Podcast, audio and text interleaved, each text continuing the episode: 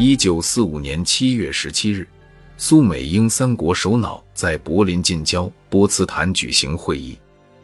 会议期间，发表对日最后通牒式公告，由美国起草，英国同意。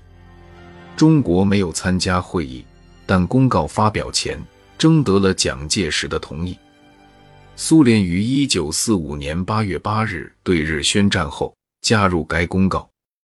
波茨坦公告共十三条，主要内容有：盟国将与日本以最后打击，直至停止抵抗；日本政府应立即宣布所有武装部队无条件投降；重申开罗宣言的条件必须实施；日本投降后，其主权只限于本州、北海道、九州四国及由盟国指定的岛屿。军队完全解除武装，战犯交付审判。日本政府必须尊重人权，保障宗教、言论和思想自由，不得保有可供重新武装作战的工业，但容许保持其经济所需和能偿付货物赔款之工业，准其获得原料和资源，参加国际贸易。在上述目的达到，成立和平责任政府后。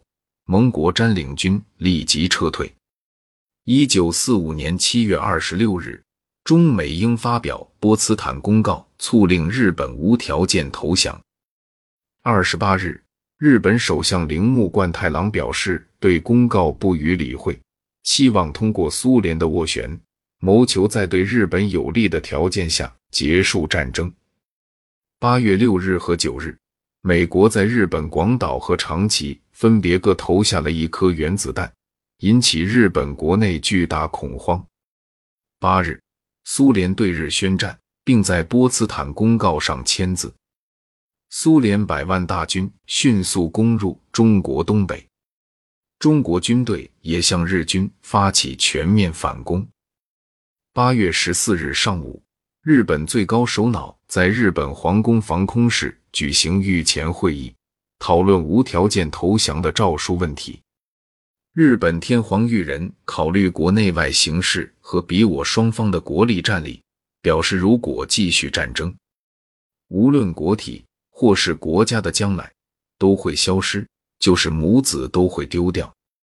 决定发出停战诏书。同日，日本天皇发布了由国务大臣附属的停战诏书。十五日晨七时，中苏美英四国在各自首都同时宣布日本投降。蒋介石并为此发表告全国军民及世界人士书，指出正义必然战胜强权的真理又一次得到证明，并主张人民不念旧恶，不要对日本人民进行报复。中国抗战十四年。